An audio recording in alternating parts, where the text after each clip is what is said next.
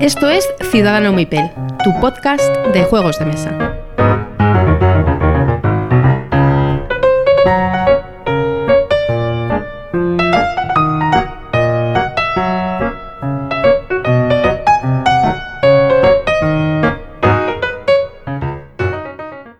A todos y bienvenidos a Ciudadano Mipel. Buenas noches, Pedro. Buenas noches. Eh, como podéis oír, Hoy no tenemos a Miguel por aquí. Miguel está un poco pachucho el hombre y ha cedido los trastos de grabar, así que hoy vamos a volver al formato clásico de dos personas, pero esta vez vamos a estar Pedro y yo. Así que nada, Miguel, recupérate pronto, que sé que esto lo vas a escuchar y en el próximo te queremos aquí prietas las filas, e impasible la demanda.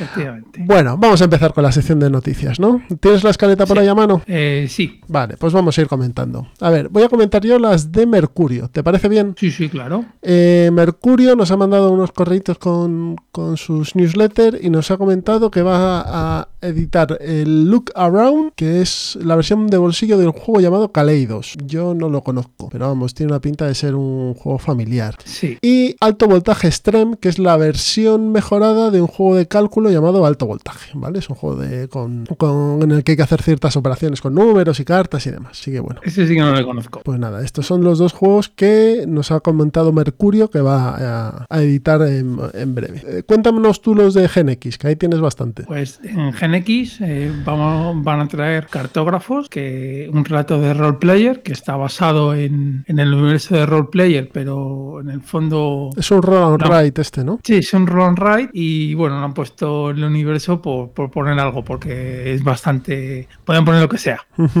¿Y qué más tenemos por aquí? Pues tenemos el, el Anillo de los Nivelungos de Richard Wagner, que es un juego de cartas de confrontación. Y también otro juego de cartitas de confrontación es el Alien Perfect Organing, Sí. que me pareció ver, haber leído hoy en el Twitter de GenX, que no sé si ya está a la venta. Sí, o- ya está a la venta. casi. Lo he, visto yo, venta, lo he visto yo en algún portal de venta y ya está, sí. Tiene buena pinta este. Está ambientado en, ¿En Alien? Aliens, en la película Sí, en Alien porque es como que tú eres la reina madre o algo así, Sí. ¿no? Y tienes que intentar infectar, bueno, conseguir humanos para infectar y seguir. Sí, expandirte, tener más bichos, etcétera, y matar a los de al lado. Eso es, eso. Y. Ah, sí, y como por último nos quedaría el Force Sense, que a priori es un juego de tacto, que se juega con los ojos vendados, supongo que será un party. Sí, Y.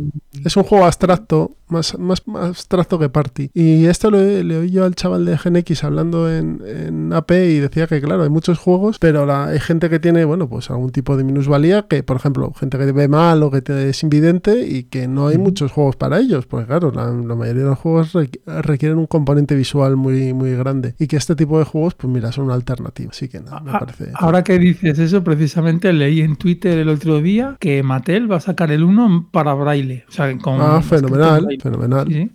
Bueno, pasamos a Maldito, que tiene aquí la, Sí, la de la Dios. hueva. La de Dios es Cristo. A ver, que haya salido ya está La Estanza, que es el Sí. juego de la gente de Watch Your Games, ¿no? Correcto. De los portugueses, que ahora mismo no me acuerdo su nombre, pero vamos, son la gente de Madeira y de Nippon y todo. Sí, lo, lo único que eh, la, la han puesto un poquito así regulera. Yo, yo cuando salió el Kickstarter estuve a punto de entrar, pero luego me lo estuve leyendo y no me llamó mucho la atención y me eché para atrás. O sea que bueno. Y creo que en retail va a ser ultra caro, como suele ser últimamente, en plan de. Es que ya 80 el, euros el, y- el- el juego en Kickstarter costaba eso, ¿eh? más o menos. No, ¿Costaba no, 80? No, costaría 60, yo creo, por ahí. ¿Sí? O 60 y algo, sí. Y en retail son unos 80 que ya dices, ¡puf! Bueno, un poco Uf. más caro, sí, sí. Bueno, el siguiente, Tapestry, de Maldito, que ya está, ya está a la venta. Eh, Ya está a la venta también en segunda mano, o sea, hay un montón de gente que se está deshaciendo del Tapestry. Pues nada, que lo sepáis que lo acaba de editar Maldito hace poco, vamos. Eh, Como hemos Sí. tenido un- una semana de más de, de decalaje con el anterior episodio, pues ya ha salido este. Y ha salido también Trismegistus, el juego de la gente de Akitoka, Ujú. el de las fórmulas. Pues nada, ahí tenemos un juego más que también la gente lo- se lo está quitando mucho de encima. Hay ahí, este, esto, como dicen los toros, hay división de opiniones. Unos se, se cagaban en su madre y otros en su padre. Pues esto es igual, ¿no? Hay, hay división de opiniones y hay gente que, que está de acuerdo, que le gusta y otros que le están dando bastante caña. Es muy feo, es feo. No es tan feo, ¿eh? No, no por de- por de- no o sea, la portada no es la más bonita del mundo, pero el arte interior no está nada mal, ¿eh? No sé, no sé, no. No sé, pero Hombre, de, de Magnificent, por ejemplo, es mucho peor. sí. Todo en general. Es- el arte, el arte es más, sí, es un poquito más mm, duro de tragar. Muy oscuro también, pero bueno. Pero bueno, esta, este Trismegistus, ya sabéis, un colo- esto es gente de este de aquí toca, pues será con daditos también, ¿no? Creo que lleva sus, sus daditos. Sí, sí, lleva, lleva lleva. Y bueno, pues De Beer esta vez eh, tiene, saca poco, se lo saca Paris Cité. París Cité. Este juego Y- tiene buena pinta. Sí, Mm, Sí, es un juego a dos, un poquito abstracto, muy bonito, muy bonito. La verdad es que el juego está, está chulo, ¿eh? O sea, bueno. Yo me bajé el, el- el manual cuando estuve mirando lo de Essen y tal, y, y es un juego que está bastante bien, ¿eh? Es curioso. Te- A ver, TGC Factory, que eran unos distribuidores y ahora se han metido también a la edición. Eh, sacan Robin Hood y sus alegres compañeros. Un euro de sobre Robin Hood y los Merry Men. Pues yo lo que he oído no es bueno. Mm, Bueno, no sé yo. Pero he oído poco, entonces eh, habrá que oír más a la gente lo que le gusta. Hombre, supongo que tendrá su tema y, y a los que estén ahí muy metidos en eh, todo el rollo de Robin Hood les molará. No sé, no sé. Yo tampoco. No, no, no ha sonado mucho este juego. Y luego tenemos eh, Coloma y Sierra West, que son dos venidos de Essen, eh, ambientados en el oeste americano. Uno en la búsqueda de, de oro, creo que es el Coloma, ¿Correcto? Y Sierra West creo que es en, pues esto, en las aventuras fronterizas de, de la expansión al oeste. Y con Asmodee, el monstruo eh, gigantesco. El pues, monstruo, vamos a ver, vamos a ver. El monstruo gigantesco es otro y se llama Hasbro. Ese sí que es un monstruo Bueno. gigantesco. Modi comparado con Hasbro no creo que sea mucho. El monstruito, el monstruito. Eh, nos trae Last Bastion, Sí. que la verdad es que yo no he leído nada, entonces no. Ese he visto es muy parecido al parecer y- a Ghost Stories, ¿no? Ah, coño, es verdad. El Es era el- el- la reimplementación del Ghost Stories en un mundo medial fantástico. Correcto, correcto. De hecho, yo pre- pretendo probarlo en las Game On, que se celebran, bueno, pues cuando digas este, este capítulo que, sabía, que se han celebrado este pasado fin de semana. Entonces, mm, pretendo, pretendo probarlo. Y también pretendo probar Ratville, de Ediciones Primigenio, que acaba de salir junto con Shibuya, que es un abstracto sobre el cruce más famoso que hay en Tokio, el famoso Sí, cruce de sí. Shibuya. La, la verdad es que Radville a mí me da buen, buen rollo. ¿Sí? Me da buen rollo. Sí, sí, sí, sí. Yo creo que Ya te contaremos. Eso ya me contaréis, ya me contaréis. ¿Y qué tenemos por aquí? En Arrakis, como no, eh, Copper Island. Cooper Island. Cooper Island, que puede ser uno de los juegos que más se venda de Arrakis, porque tienen, todo el mundo está hablando muy bien de él. Sí, sí, sí, sí. O sea que yo ahí sí que lo estoy esperando con ganas. Sí que, es- eso es un buen acierto, ¿eh? Pues yo creía que se lo iba a llevar maldito, fíjate, o... Sí, o también, maldito. O maldito más que Oca, uno de los dos, pero que se lo haya llevado eh, Arrakis me parece muy bien, muy buena jugada, porque todo lo que he oído es un euro duro, potente, Sí. pinta bien. Y aquí Miguel nos ha dejado tres cositas de futuros lanzamientos de, de, de Maldito y de Más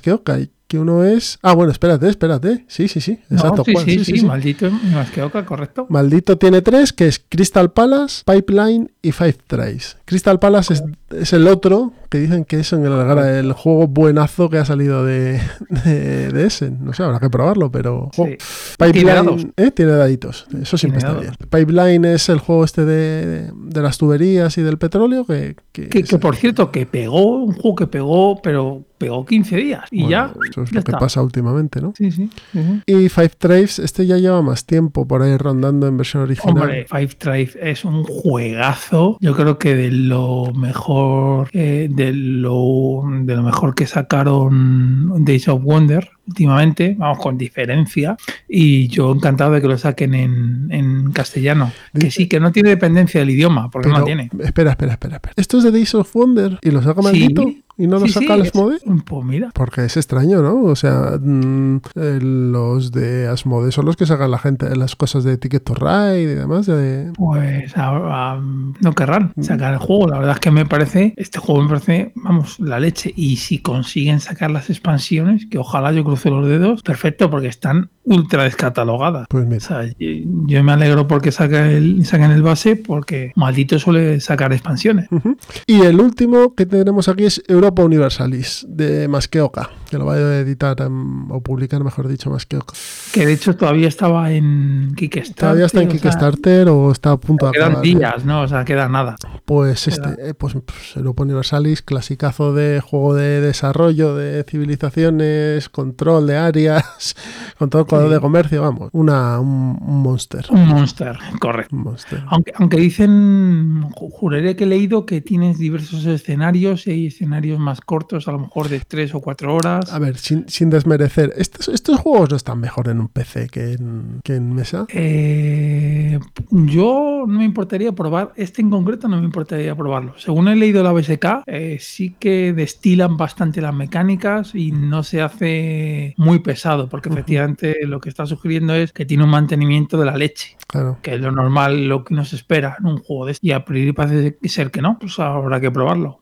Bueno, pues Europa Universalis y con esto cerramos, ¿no? Porque tenías tú un par de cosas que querías comentar. Sí, tenía una cosita y es eh, el Melmac Games.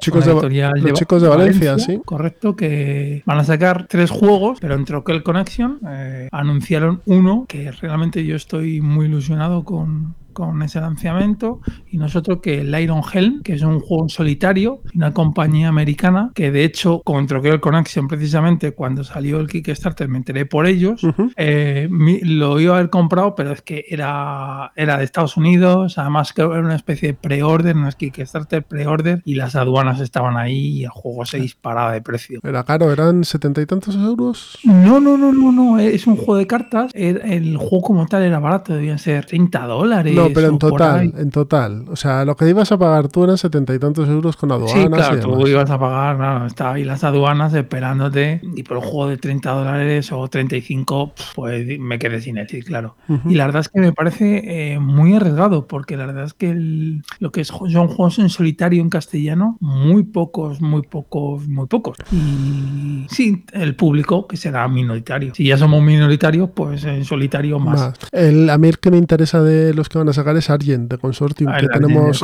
el- episodio 25 es el, el que le dedicamos a Argent de Consortium y a la gente del Level 99. Correcto. A mí me parece que es un juego que sin ser excesivamente dependiente del idioma, si está en español mejor que en inglés Correcto. y que es un juego muy muy chulo, muy chulo. Y luego van a sacar el Nile de Luxor y el juego que va a sacar la cerda con su hija, que es el Dragon. Dungeon Riders o Dungeon Dragon no sé qué, sí. hablamos de él en el episodio de la cerda, Correcto. que es un Y- familiar, ¿no? ¿Perdona? Es un juego más familiar. Sí, es un juego más familiar, pero de momento poco se sabe. O sea, no, no hay mucho. seguro no hay mucho, no hay mucho más. La verdad es que yo, vamos, los lanzamientos que van a sacar, encantado con todo, con los cuatro. Bueno, pues estos han sido las novedades. Hoy hemos venido cargaditos, como hemos estado varios días sin poder grabar y además estamos en plena vorágine de novedades, pues mira, hoy tenemos la lista, lista grande. Así que vamos a poner una promo y ya empezamos con los entremeses. Así que hasta ahora. Son juegos de mesa. Pero son viejos. ¿Los juegos o, o los que hablan?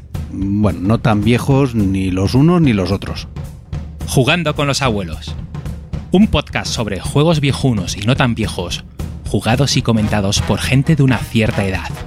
Búscanos en iBox y en nuestro blog jugandoconlosabuelos.blogspot.com.es.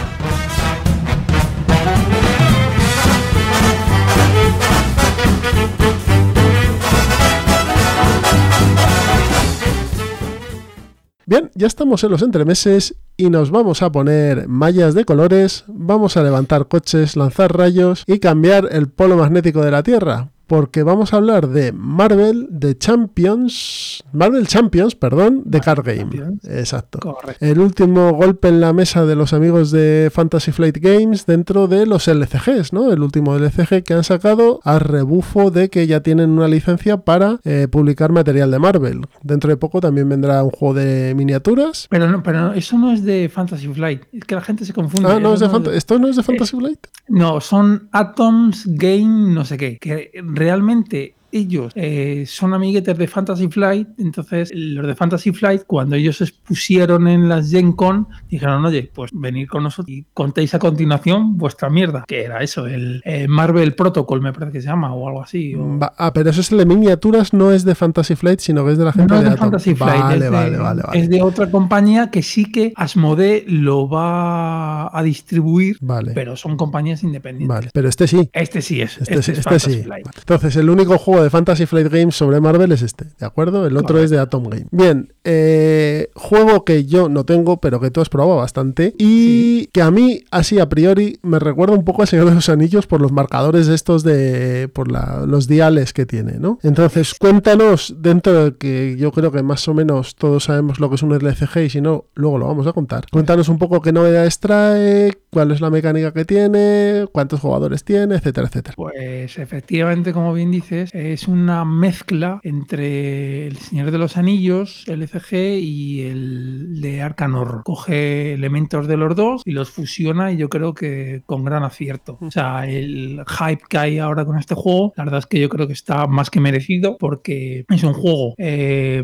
bastante rápido, Ujú. Eh, de mecánica sencilla y además sí que es cierto que cada héroe tiene te da cierto sabor. O sea no es lo mismo llevar bueno no lo he contado la caja básica. Eso es. tienes a, a Spider-Man a Hulk eh, Capitana Marvel eh, Iron Man y Pantera Negra. Y sí es cierto que, que- que no es lo mismo llevar a Hulk que llevar a que llevar a Iron Man o que llevar a Spider-Man que es el que más he, he llevado porque es el que más me gusta. Cada uno tiene un mazo propio y luego manejan Y tienen un mazo compartido también, ¿no? El, el- el core se compone de mazo de superhéroe, el que son las 15 cartas, luego mazo neutral, que además están repetidos cuatro veces, que eso es otro acierto que si quieres ahora hablamos, y luego el, el mazo del villano. Vale. Y, y el, y además hay un mazo de villano, mm, no es neutral, sino que lo puedes combinar con otros O villanos. sea, un mazo de cartas eh, genéricas para el villano. Sí, algo así sería. O sea, es como un plot, o sea, como un, un giro de guion de un villano en concreto, pero que lo puedes meter eh, con Clau o con. Vale, ¿cu- ¿cuántos villanos vienen en este? En este viene Rino, eh, viene Clau y viene mm, Kang. ¿no? Ángel Conquistador. Y- eh, sí, y, y ¿quién más venía? Eh, ¿Cómo has pillado ahora? Bueno, esos tres ahora te acordarás. vi- vienen tres, vienen tres seguro. O sea, Rino. Rino, sí. Clow y, y, y, y- y Kang. Yo creo que sí. Son de tres, además son de- deben ser de tres niveles, porque dentro del universo Marvel cada uno, o sea, Kang es mucho más peligroso que Clow y Clow es mucho más peligroso que Rino. vamos. Digo, vale, no es Kang, estoy, estoy Ah. es Ultron. Pero bueno, Bueno, parecido, sí. sí, sí. sí, son, ah, son tres niveles, ¿no? De, de villano. Sí, luego, luego a- además el villano, como bien dices, tiene ciertas dificultades. El Rino es el más fácil, pero aún así puedes hacerlo un poquito más difícil. Tiene como tres niveles de tres niveles de dificultad, por así decirlo. Vale, y dentro, y dentro de la mecánica del juego, para no alargarnos y andar, Sí, entrar sí. mucho en detalle, ¿es estilo Arkham Horror? Es decir, hay unas cartas de escenario, tú vas viajando por ellas, o, No. o es más e- estilo Es Señor más de los Anillos? Es más destilada la mecánica. La mecánica es, tú estás en un único escenario, entonces, eh, es que eso es, eh, yo creo que lo hereda del Señor de los Anillos. Exacto. Entonces, el, el escenario te plantea, en el caso de Rino, por ejemplo, que eh, él va a robar un, banco. Entonces, tú vas dejando una serie de tokens de amenaza, creo que se llamaban en el Señor de los Anillos, aquí es lo mismo. Entonces, si él, él- él llega a cumplir todo el marcador de amenaza, eh, o te mata, porque Ujú. aquí puedes morir, eh, gana a Rino. Bueno, gana el, el villano. Y, y la verdad, eh, y, ah, bueno, y luego mecánicamente tú tienes tu mano de cartas, entonces la mano de cartas tiene pintada una serie de recursos, esto es un poco Magic, en plan de si tú quieres bajar una carta, pues bajas y pagas los recursos que, que te pide la carta. Como en el Arkham Horror. eh, Como el, sí, como el Arkham Horror LCG. Los bajas y haces tus movidas, tus acciones y tal y cual, le das una patadita al rino o, o- Ujú. o- o lanzas un rayo, le tiras un coche encima, sí. Correcto. Y eh, a continuación lo hacen todos los superhéroes y ya le toca el turno del villano. El villano te ataca. Bueno, en realidad aquí hay una cosa que está muy bien, que es el alter ego y el superhéroe. Sí. Entonces, tu carta de superhéroe tiene dos caras. Puedes estar por el alter ego o por el superhéroe. Si estás por el alter ego, eh, lo que hace el villano no te ataca, sino avanza el plan. Y si estás por superhéroe, te ataca.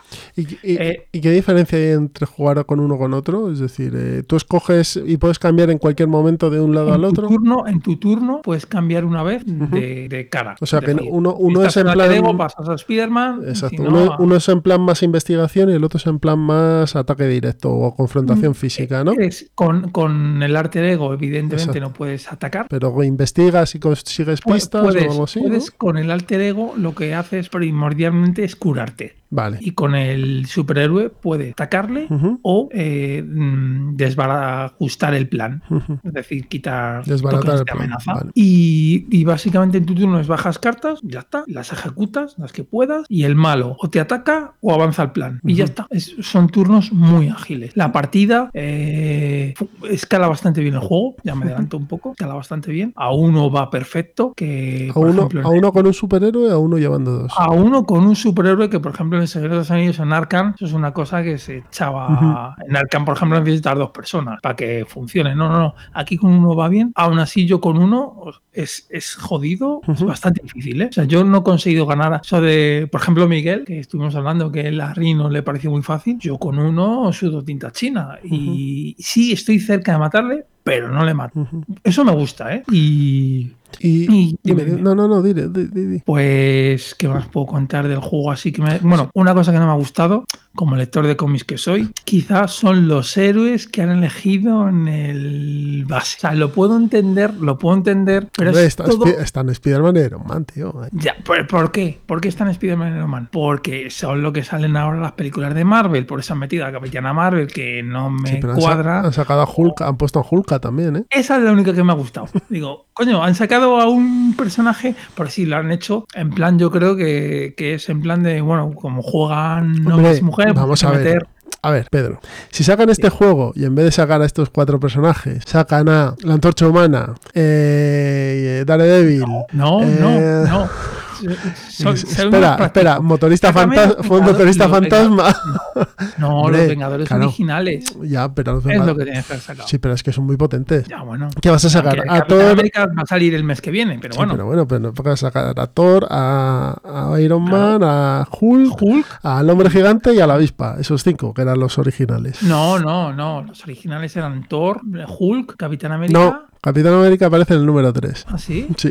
Y, y la avispa y. Los originales son, los originales son el hombre, el hombre hormiga, la avispa, Hulk, Thor y. y joder, y Eh, y Iron, Iron Man. Man. Iron Esos Man, son los originales. Tomo uno que se pelean contra Loki, el número uno. y Vale, luego en el número 3 encuentran a- al Capitán América. Vale, vale, vale, vale. Pero vamos, que también es fundador, de- porque le han dicho que sí. Pero vamos, eh, que los seis originales son personajes muy potentes. No sé, yo mm, es lo que mm, yo hubiese puesto otros. Hubiese puesto, mira, por ejemplo, para que haya diversidad de género, que entiendo que. Sí, se solo ha hay dos mujeres, ¿no? Aunque son potentes, pero solo son dos. No, yo hubiese puesto a la viuda negra, por ejemplo, la mujer también, en vez de Capitana Marvel, viuda negra, eh, a Spider-Man y Iron Man, es que están muy manidos. Iron Man a lo mejor le dejo, pero Spider-Man, Spider-Man, sí, hombre. Spider-Man es un héroe es urbano, tío. sí, pero, pero es que siempre le saca, es, es el mismo héroe que siempre le- y eso Pero, que tengo Pedro, todo de Spider-Man. Pedro, da igual, si van a sacar los que les dé la gana, porque como esto, como esto, en,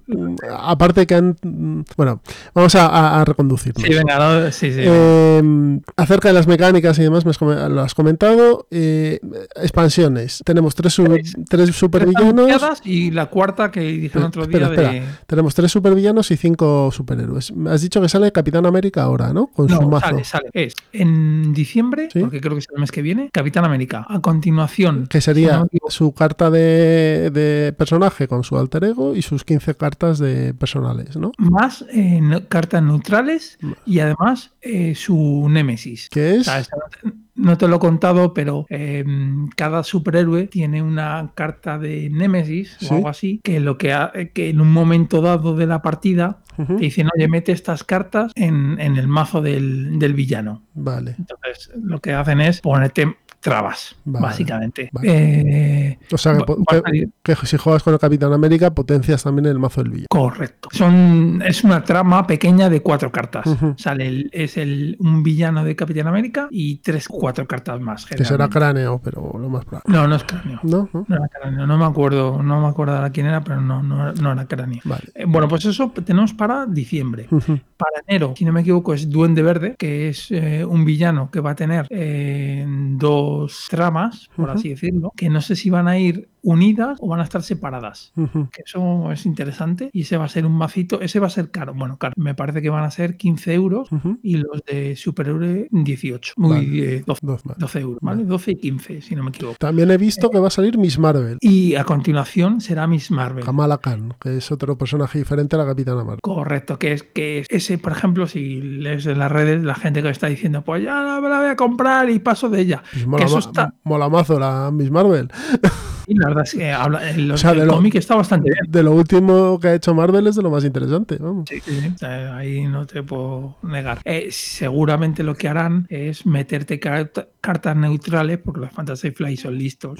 Eh, tendrán cartas neutrales potentes. Para que digan, no, pues es que me lo tengo que comprar. Aunque el superhéroe no me importa una mierda. Y han anunciado a la cuadrilla, a la Brigada de Demolición también, ¿no? Eh, eso es. Que son 12, supervillanos. Que son tres villanos que no sé muy bien, porque tú ves fotos. Son cuatro. Cua- Son, son- son cuatro villanos que si ves fotos tienen cada uno su dial de vida que no sé muy bien si eso te lo van a meter porque en la caja en el core solo hay un dial uno entonces A lo sé. mejor es una expansión para más villanos, porque al final No no- sé, a ver, la, ver, brigada de la brigada de demolición, para los que no leáis cómics, que son cuatro embrutecidos que se dedican a destruir cosas, lo gracioso que tiene es que combatan en grupo, porque si no, Sí, sí, sí, sí. La verdad es que, a ver, son, son cuatro cartones, ¿eh? pero a ver el precio que quieren poner. Si van a poner los 15 euros del Duende Verde o, o es caja, no sé, más grande. Bueno, y en cuanto a cosas negativas que tiene este, este Marvel Champions, Pues, por ejemplo, en, en el Arcan Horror tienes tu personaje va mejorando. Aquí no. A ver, es una característica. Pues negativo, negativo, te puede gustar o no gustar. A mí me gusta. pero durante la aventura sí puedes ir potenciándole. Sí, durante la aventura tú lo que haces es, pues te puedes bajar a Daredevil o te puedes, o sea, te puedes bajar a aliados. Hablo de Spider-Man, que es el que más he jugado. Eh,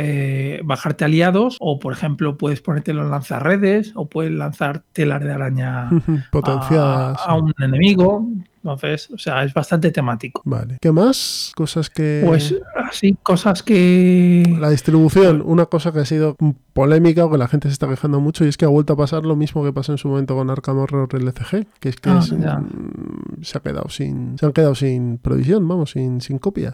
Bueno, sí, la, en, distribución sí, pero las tiendas hay. Tienda física, sí. Sí, bueno, en algunas sí. Ah. Yo en Generación X, hasta Carranza, eh, hasta ayer, yo creo, había, había copia. Yo sé que en Amazon hay, porque Pues he mirado y hay. vamos. Y luego, bueno, el- como no, el, el- el rollo del precio, que el precio a mí me parece correcto. Son Porque 60 y tantos euros, ¿no? 60, no, 60. 60. Claro, bueno, 59,90 o algo así. Que si realmente, si esto es caro, entonces el Arcan Horror que eran 40, que porque Sí, el, estos Arkham, son... el Arkham Horror era poca cosa, la verdad. Sí, claro, pero es que aquí puedes jugar perfectamente cuatro personas, porque tienes todas las cartas necesarias para jugar cuatro. Sea, Y yo es que creo que el Arkham Horror estaba pensado para que jugasen todos, ¿eh? pero con el, con el, mm, a ver, y con los mazos el y core- con, y con los mazos que te venían, que te sugerían ellos. O sea, al final Eso, porque con el core había personajes que no se podían jugar. como No, estaban. sí, tenían sus mazos y ya está. O sea, ah, tenías los cuatro personajes, eran cuatro, ¿no? Sí, son cuatro. Cuatro. Te venían con las cartas y estaban ahí. Las cogías y ya está. Era eso. Pero mm, mm, mm, no sé, yo a mí me parece 60 euros un precio correcto para lo que viene. Hombre, si, si, no son- si- si eres capaz de echarle cartas, 20 partidas a este juego o 15 partidas porque tiene un buen modo Más, solitario, más. tienes villanos, tienes héroes y demás, pues hombre, se cuesta 60 euros, pero le, le estás dando mucha caña, está claro. Bueno, luego las cartas tienen eh, las, las imágenes están bastante bien, todas en general están bastante bien y son diferentes. Son Además, sacadas de los cómics, ¿no? Además. Parece de. mm, no lo sé, o sea, pa- parece de cómic, pero no, no estoy. Yo no pondría la mano en el fuego. ¿eh? Yo creo que hablaban de que no, a ver, los, no aparecen los ilustradores de las cartas. Como siempre en Fantasy Flight. Y dicen que es que a lo mejor, pero esto es un rumor que he oído, o sea que no creáis que es la verdad absoluta, que pueden ser dibujantes de cómics de la Marvel que estén haciendo las, la- los dibujos o que sean dibujos cogidos de, la- de cómics. Yo creo que son los dibujantes de la Marvel que están haciendo los dibujos, pues como Marvel debe tener X cientos de dibujantes, pues, pues algunos de ellos serán los que han hecho o, o que hayan trabajado en Marvel. o- pero vamos, el aspecto es muy comiquero, muy comiquero y además muy comiquero reciente, no los cómics que leía sí, yo sí, hace sí. 20 años, sino de, de ahora. Pues eso hay que pagarlo también. Quitando la licencia de Marvel, que, que hay que pagarlo. O sea, es que todo hay que pagarlo. Entonces, ya te digo que en cuanto a, di- a diseño, yo creo que está bastante bien y los dibujos, que se repiten muy pocas. De, no sé, deben ser como unas 400 cartas. Se repiten poco. Entonces, Pues entonces desde aquí Pedro, que es el que lo ha jugado, y Miguel, Sí. que no está hoy, pero que también, y creo que también están en la misma opinión, recomendáis este Marvel Champions de Card Game, ¿no? Lugar hacia arriba, total, total. De hecho, estoy esperando el Capitán América, que tiene una mecánica de que vas con el escudo, lo lanzas y lo recuperas, como Capitán América. O sea, sí, sí, sí, sí, sí. O sea, está, está muy bien, muy bien. Pues nada, esto ha sido Marvel Champions de Card Game. Ya sabéis, eh, si os gustan los superhéroes, si os gustan los superhéroes Marvel, es una pena que no hagan esto con DC. Eh, si os gustan los juegos de cartas, pues mira, no tenéis más que pasar por vuestra tienda, que todavía hay copias, y, y jugar a este Marvel Champions de Card. Vámonos a la charleta, Pedro. Pues venga, adelante. Pues hasta ahora.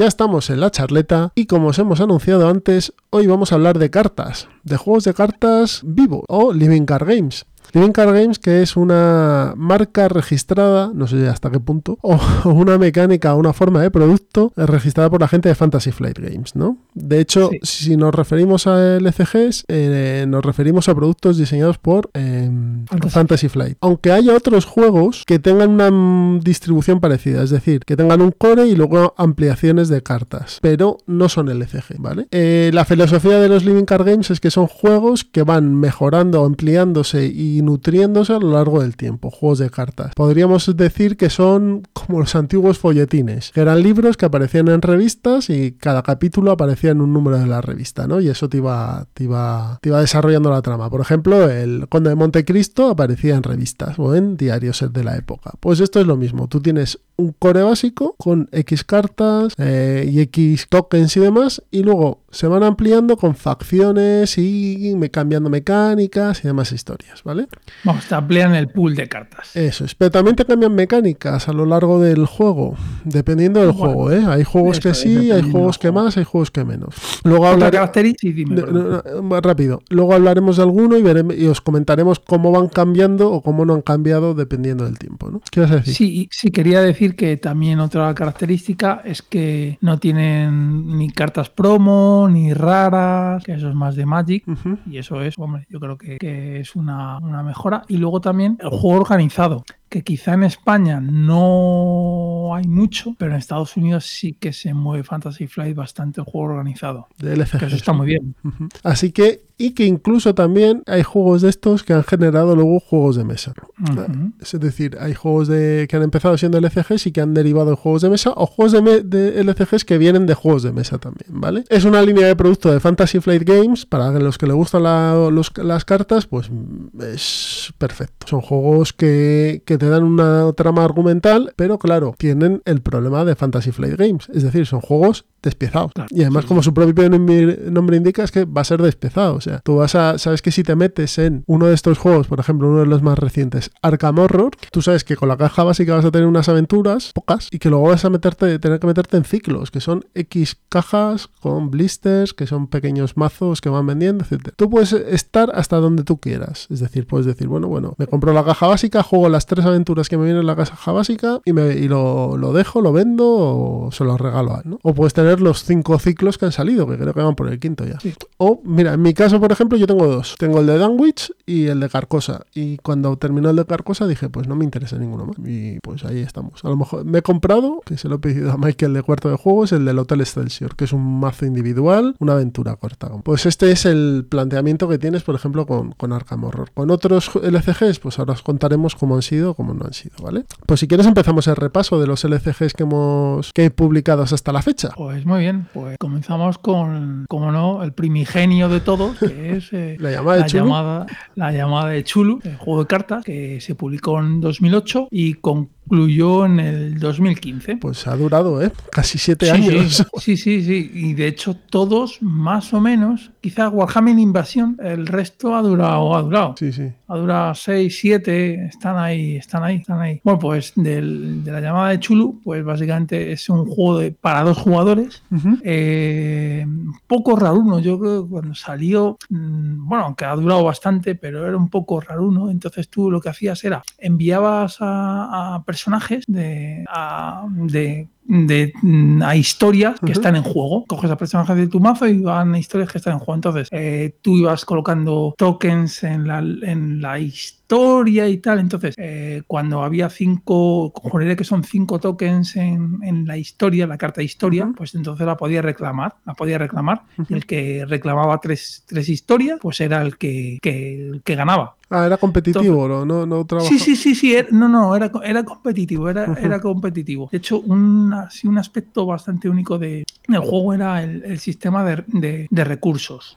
Al, al principio de la partida, eh, tú mm, tenías tres cartas que estaban fuera de, de- la mesa de juego, vamos, y estaban boca abajo. Entonces, era como los dominios de, de los jugadores. Entonces, durante el setup, esas tres cartas las ponías debajo de tu dominio y entonces se mostraban los símbolos de recursos que te daban. Entonces, tú para poder jugar cartas, pues tenías que sacar mm, eh, de ese, ese recurso, mm, o sea, tú, tú- las cartas que tú bajabas tenían que ser con los iconos del recurso que estabas bajando y, y entonces tú ibas, en lo que ibas haciendo era eh, adjuntar más cartas a, a los, a, los, a los dominios. Pero claro, como solo hay tres dominios en toda la partida, tenías que ver bien qué cartas jugar, cuándo, tal. Entonces, el conflicto realmente entre jugadores únicamente ve- venía cuando iban a la misma historia. Entonces, los dos querían colocar allí sus cartas y putear un poco al oponente. Y, la verdad es que mm, mecánicamente, eh,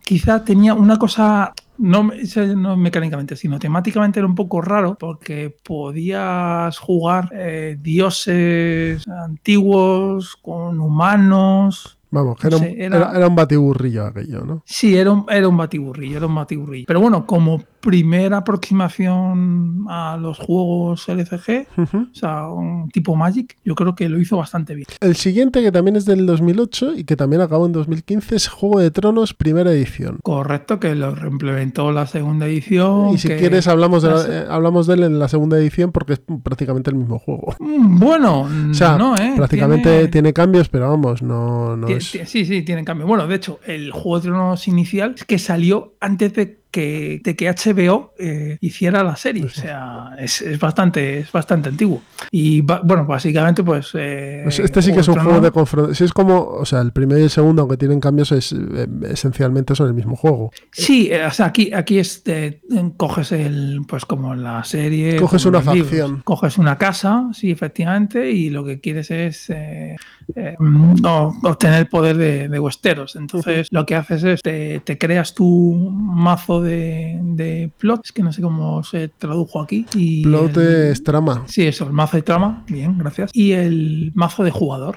Entonces, eh, tienes la- las cartas en el mazo de jugador o bien de la casa o bien cartas neutrales.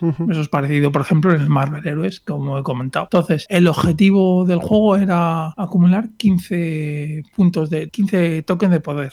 Y luego, eh, luego también tenías el, el mazo de trama, que era bastante importante porque determinaba el, el orden de jugador en cada turno, cuánto oro ibas a ganar o cuánto daño podías infligir eh, durante el turno. Entonces, pues el el jugador... pues, como el escenario, ¿no? De, de- de- Sí, al- algo así. Entonces, eh, luego tenías el mazo de jugador que tenía, pues eso, eh, los personajes, localizaciones, eh, mejoras, eventos. Sí, los personajes además tenían tres características que eso lo heredan también en la segunda edición, que Sí, es sí. potencia militar, espionaje y, y trama y influencia cortesana o algo así. Eh, No, no se llaman así. pero vamos, ese es el concepto. Entonces, luego tenías el- un pequeño tablero en el cual eh, ahí tenías los títulos que se iban a elegir en cada ronda. Entonces, dependiendo de como se eligiera el, el- el título, pues te da una serie de beneficios y lo más importante, creaba relaciones entre las casas. De tal manera que, que esto para mí yo creo que es lo más interesante del juego, que te crean una dinámica eh, que sobre todo se nota en cuando juegas a cuatro jugadores, eh, en la cual pues mm, yo en este turno a esta casa no la puedo atacar y con esta la apoyo. Y la verdad es que juré que eran para cuatro jugadores, luego era de tres jugadores, dos y luego un dos contra dos. Ujú. Eso venían como variantes en el propio libro de, de reglas. A, a mí este juego, la verdad es que las ilustraciones me parecían muy chulas. Bueno, heredan mucho de la segunda también. O sea, las ilustraciones están muy bien. Hombre, se han copiado seguro, sí. Bueno, sí, hombre, lo- Es Fantasy Flight, el copy-paste Flight. Siguiente, del año 2009 y que terminó en el 13, este de- tuvo poca vida, Warhammer Sí, Invasion. Tuvo, tuvo poca vida y de hecho aquí, que, como hablamos, Warhammer, se, saldó. Warhammer Invasion Es el ambientado en el viejo mundo de Warhammer, Warhammer Fantasy. Eso es. ¿vale? Warhammer Fantasy es un juego que se saldó, lo saldó Edge, Ujú. que ahí me, me arrepiento. Yo Creo también. que fue hace De no haber cuatro pillado- años, yo de creo. no- por haber ahí, pillado todo. correcto. Estaba tiradísimo. Sí, pero tirado. tiradísimo. Es un juego muy chulo. Es un juego en el Sí. que llevas una facción y tienes como. Es como tu reino. Entonces te van a ir metiendo daños en varias secciones de tu reino y tú vas a tener que eh, ir preveyendo ese daño, defendiéndote y atacando al siguiente. Tienes unos tableros grandes con las calaveras y vas a ir colocando. Vas a ir jugando pues tramas, o sea, eventos y unidades. Unidades que van a atacar, les van a atacar, etc. Sí, el, el reino generaba recursos. Exacto. Luego Podías mejorarlos, hacías aventuras también, tenías cartas en las las quests, el área de quest. en Sí, las ahí era para robar cartas. Y estaba muy, muy chulo este juego. Sí. Mm. Era, bueno, era, estrictamente para dos jugadores. Eso sí. Importante. No, no, no. Y ahí te voy a corregir. Expansión Cataclismo lo ampliaba a cuatro. Ah, ah, bueno, vale, vale, vale. Y esa es lo que quería comentar, eso, y que hay veces que, los LCGs cambian las reglas. Eh, entonces, en Cataclismo había una mecánica diferente en la que ibas haciendo unas búsquedas y jugabas a cuatro. Empezabas con cuatro facciones en, la caja básica. Que eran, cuatro. Los orcos, los, el caos, em, el imperio y quiénes eran los otros, los enanos. Y en una de las expansiones te metían a los elfos, altos elfos y elfos oscuros. Mm, y luego también había expansiones de los no muertos, los hombres lagarto, eh, la abuela que fuma, bueno, tenías ahí la, la de Dios. Y es un juego que es de confrontación, lo que pasa es que muy, muy, muy ornamentado y muy bonito, pero es un juego de confrontación de dos. Sí, ese no hay go, you go, pero típico. típico. Pero eh, las ilustraciones eran cojonudas, el- los- las mecánicas y lo que podías hacer estaba muy bien. Pero sí, este duró, duró poquito. Yo creo que este tuvo poco, tuvo poco éxito, el Invasion. Sí, sí, tuvo, tuvo, tuvo. Y eh, pasamos a 2012, en el cual hay dos. Uno es, y además los dos concluyeron el en el mismo año, en el 2018. Y el primero de ellos es Star Wars The Card Game, que yo este no lo he jugado. ¿Y el, y el del Señor de los Anillos? Ah, perdona, que, me, que, joder, que como está en Ah. rojo lo he visto sin querer. Perdonad, volvemos para atrás. Año 2011, juego que todavía está en vigor. Eso. Señor de los Anillos, muy buen El juego. primer cooperativo. El primer cooperativo, muy buen juego, este Señor de los Anillos. Sí, sí, sí. Además, es el primero, si no me equivoco, o el único hasta ahora, que te permitía jugar a un jugador. Sí, Justo puedes jugar con coger con dos personajes, ¿no? No, con un, bueno, con, con una facción, vamos, con, con un o mazo, sea, joder. con la comunidad. O sea, Eso. tú ibas y cogías a los héroes de que representaban a una comunidad. Eso. Entonces, nada, eran. Es, lo que te haces es enfrentarte a un escenario con varios villanos y, e intentar superarlo antes de que llegue a un nivel de amenaza los villanos, que van aumentando de amenaza, ¿no? Eso es. Juego difícil, difícil, co- difícil como él solo, además. Sí. El Señor de los Anillos es bastante complicado. Y, y con mil expansiones. Sí, sí, claro. Y, y de hecho, eh, este juego te pide un- una inversión brutal de tiempo a la hora de montarte el mazo. De hecho, tienes por ahí webs y tal que dicen, no, tienes que coger este mazo y tal, porque si no, no te lo pasa. O sea, es dificultad ultra. Es un- el Dark Soul del juego de cartas. Y además este, aparte de las expansiones que eran de caja Ti- Tienes que, que- que caja pequeñita y luego más, de caja más blisters. mediana. Blisters y Eso caja pequeña. blister y caja, caja. Pero además tenía unos modos pesadilla que eran como escenarios eh, ultra complicados eh, y eran pequeños blisters que eran un poco más complicados que el resto. Los- Seguramente empezaron con este con con el print on demand, que eso han, print on demand no han tenido todas. Yo creo que el loro de Ring sí que ha tenido. Eh, Los mazos de, Arcanorro de pesadilla. Estos famosos. y, y yo creo que ninguno más. Pues nada, El Señor de los Anillos, si os gusta El Señor de los Anillos, es perfecto porque tiene mogollón de ilustraciones, de cosas y tal, de ambientadas en el mundo de Tolkien y, y todavía lo podéis encontrar. Sí, si podéis sí. encontrar Pero- todo, pff, eso sí que va a ser complicado. Eh, la caja Pero- básica seguro. Pero yo se lo compraría si fuera fan, fan de Tolkien. Porque si no, en serio, Marvel Champions, que es bastante parecido y, Y más depurado. lo encuentras fácil. Claro. Y además está desde cero, Claro. como quien dice. Este juego tiene 8 años ya, es lo que tiene. Es que claro, es que un, co- un completista, o sea, yo es que ni me lo plantea, ni me lo planteo. O sea, Eh, pasamos entonces ahora sí que sí al 2012 en el que tenemos dos juegos que acabaron en el 18. Empezamos con el primero que es Star Wars The Card Game. Yo de este he oído cosas y no muy buenas. pues, pues no, pues tienes que jugarlo. Porque el juego. Yo, yo no soy el mayor fan de Star Wars, ¿eh? o sea, me gustan las películas, las veo, me emocionan de vez en cuando, pero no soy un fanático. ¿eh? Es como el, lo que hemos hablado del juego de Chulu, que es un es, es, es raro. Yo creo que el- los, los sentimientos encontrados o las críticas negativas es porque la gente se esperaba otra cosa y le dieron un juego con una temática que la gente quería otra cosa y le dieron eso y no les gustó. Eh, lo primero que yo haría es, si alguien lo tiene en un cajón tirado, que por favor vaya a la BGG y, se, y pruebe la versión en solitario de, de JK777. Ujú. Tiene dos versiones, la simplificada y la original, y la verdad es que es un juego que o sea, se lo ocurrió bastante, bastante, bastante el tío. Es un manual de 17 hojas, está en inglés, eso sí, pero puedes jugar solo con el juego, o sea, tu juego está Y es un muy juego, bien. un juego también con esto que vas montando escenarios, tienes que ir con- conquistando. Es, es- es- sí, o sea, pero es in- incluso lo, ¿cómo se dice? Lo simplificaron, porque bueno, en realidad tú, tú tienes aquí o el lado de la luz o el Dark Side y si no y, y ya, y ya está porque el, o sea no hay Jedi ni, rebe- ni rebelión ni nada o sea porque al lado de la luz eh, tienes lo que es la rebelión los Jedi y lo caza los contrabandistas y en el, y en el lado de la oscuridad pues tienes los imperiales los Sith y, Y los cazarrecompensas, las- ¿no? correcto los Scum. Entonces básicamente el objetivo de- del lado de la luz es destruir eh, tres objetivos del, de- del lado de la oscuridad y el, y el, y el- lo- el lado de la oscuridad lo que quiere es avanzar un dial que hay de la estrella de la muerte hasta 12, bueno, hasta un número y si lo consigues que como que lo co- como que la has construido y ya Y ya se acabó, lo que se acabó lo que se daba, ¿no? Correcto. Entonces, eh, una cosa que me gusta es el deck building de este juego, que la verdad es que es, es- no solo he visto en este juego, que es eh, tú coges y lo que haces es eh, vas incluyendo pods, que los pods son cinco cartas y un objetivo, Y van todos juntos.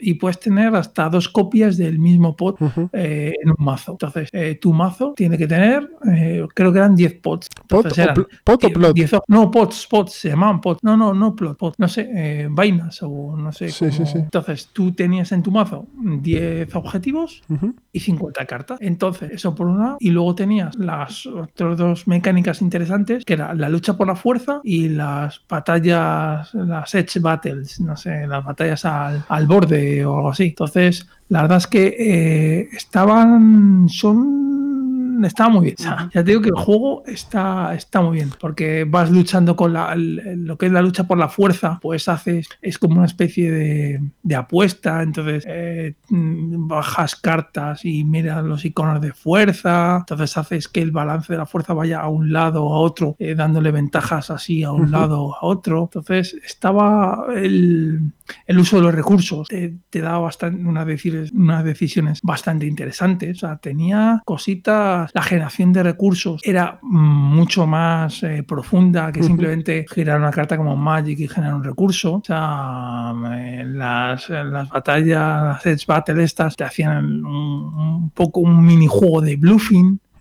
Eh, los do- o sea, jugar con el lado de la luz, con el lado de la oscuridad, era completamente distinto. Pero, por ejemplo, una cosa que no me gusta, para que veas que no todo me gusta, no eh, todo bueno.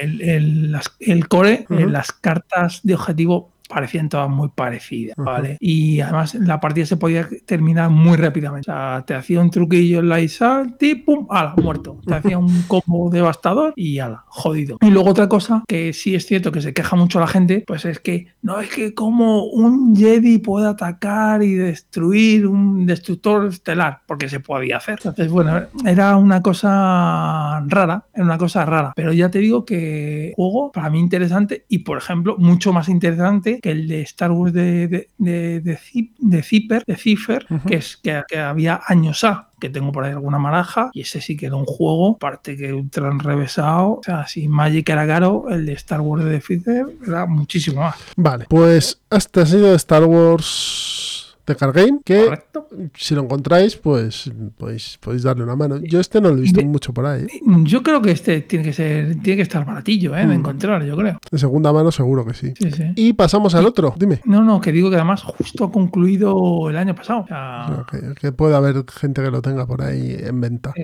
sí, sí. Y pasamos al otro del año 2012, que también concluyó en 2018, que es Android Netrunner, juego de confrontación asimétrico. Este es un juegazo. Hombre. Y de Richard Garfield, cuando era Richard Garfield. Juego que nos lleva al mundo cyberpunk genérico, Sí, en el sí. que uno de los jugadores va a representar a, a un hacker eh, y el otro va a representar a una corporación. Eh, la corporación tiene unos datos y tiene que ir completando unos planes y el hacker tiene que ir desbaratándoselos, accediendo a, sus, a los sistemas de la corporación, rompiendo sus hielos defensivos y robándoselos, ¿no?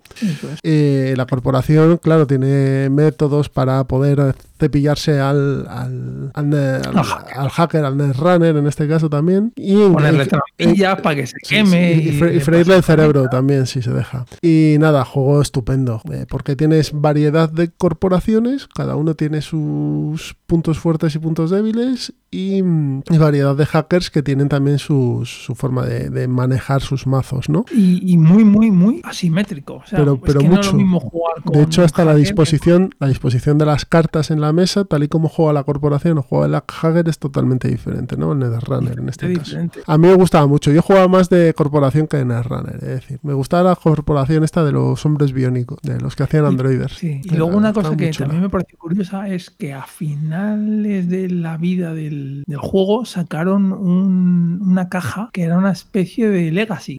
De hecho, tú tenías una aventurilla que me parece que se pegaban pegatinas en cartas y tal, y luego ya tenías un mazo de cartas normales y corrientes para poder jugar al, al juego. La verdad es que es curioso ver un LCG eso. No, es un juego que, y además creo que hay dos juegos de tablero, el Android Mainframe es uno de ellos, Sí. y el la- Y Android y...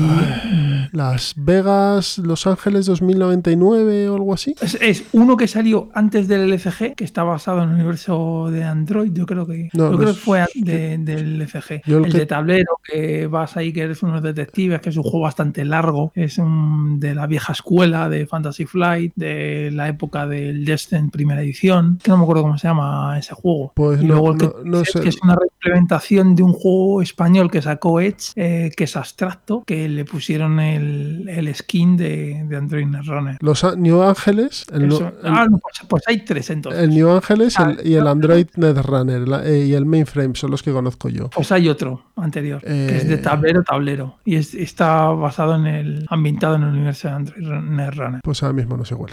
Pero es antiguo, ¿eh? Es- es ¿Quantum? ¿Puede ser Quantum? No, no, no, no, no, no, no. Es- Pues- es- yo creo que se llama eh, Android Netrunner o, o sea, algo así, ¿eh? Bueno, eh, de- los dos más recientes son el Mainframe, que es un, es un juego de colocación de un juego un abstracto, básicamente. Es- Sí, sí, es, es el de Edge. Ese es el de Edge. Y luego el, New Angeles, o los Nuevos Ángeles, que es un poco más eh, temático, creo, pero la verdad es que no- salió, eh, causó revuelo, pero o sea, luego mm, nada más se Sí, supo eh. de él. Sí, fue como el pipeline. Mm. De dos semanas y ya está. Flor de invierno. Está o sea, descatalogado, está descontinuado este juego, ya no van a sacar novedades. Merece, incluso la caja básica merece la pena. Porque te trae, te trae- sí, Pero te- te tienes que comprar dos cores. Sí, yo juego con un. Yo las partidas que he jugado, que son unas cuantas, le he jugado con una caja básica y un colega y no hemos. Yo no he hecho en falta nada de cartas. Yo creo, Sí. yo creo que, que, no sé, te da variedad suficiente, ¿no? Sí, hombre, sí, variedad tienes, pero para montarte un mazo bien en condiciones. A ver, si con quieres, si, si- si eres más detallista, necesitarás dos cajas básicas. Si lo que lo quieres es probar y da- jugar con él y O, o- o que lo que he aprendido con Fantasy Flight, te compras un core, un ciclo y ahí así que tienes para aburrir y no pasa nada. Bueno, como veáis, eh, hay ofertas de este juego y este juego merece la pena. Si os gusta el Sí, rollo cyberpunk, este juego os, os va a gustar bastante. Ilustraciones también muy buenas, que yo creo que es una característica de todos los LCGs de Fantasy Flight, o sea que... Muy chulo. Pasamos al siguiente. Yo este no he jugado y tengo Pues- ganas, ¿eh? Warhammer Yo- 40.000 Conquest del año 2014 y que acabó en el 2016, justo cuando yo creo que esto fue cuando se fue a la porra los acuerdos con Games Ah, Workshop. con, Game Workshop. Pues, tampoco he jugado. Pues no eh, puedo. Warhammer 40.000, a saber, no, no hemos jugado. Creo que es un juego de confrontación, no sé si es cooperativo o no es cooperativo, pero vamos, a mí por el tema No, me, me llama la atención. Pasamos al siguiente, año 2016, Arkham Horror LCG. Pues, pues esto, pues, ¿qué más decir de este juegazo? Pero no, no. Bueno, vamos a Hombre, pasar, y porque me ha pasado uno, pero, pero vamos a hablar No. de este. Juego que mm, lleva, yo creo que es la traslación más... A ver, a ver cómo decir esto sin que se me eche. Bueno, dilo, da igual. Es la traslación a juego de mesa de un juego de rol más ah, fiable que he visto yo. O sea, más, más ajustada que he visto yo, ¿vale? ¿Por qué? Porque es un juego muy rolero, entre comillas, porque te está contando una historia, eres parte de una historia, y cada aventura que juegas es una historia totalmente diferente a la anterior, pero deja de tener mecánicas de juego de mesa, en este caso un juego de, de building y juego de cartas. Y tiene cosas y tiene escenarios que dices, joder, es que está muy bien hecho, que está muy bien diseñado. Yo estoy, voy a empezar el ciclo de Carcos ahora, he hecho la caja básica y el ciclo de Dunwich, y eso es muy bueno. Yo lo juego en solitario, ¿eh? a dos mazos, o sea, con dos jugadores, pero Eso es lo que voy a decir, que yo creo que este juego es para dos. es que con uno solo no te lo vas a pasar ni de coña. O sea, la caja básica te lo puedes pasar con uno, sí. Caja básica sí.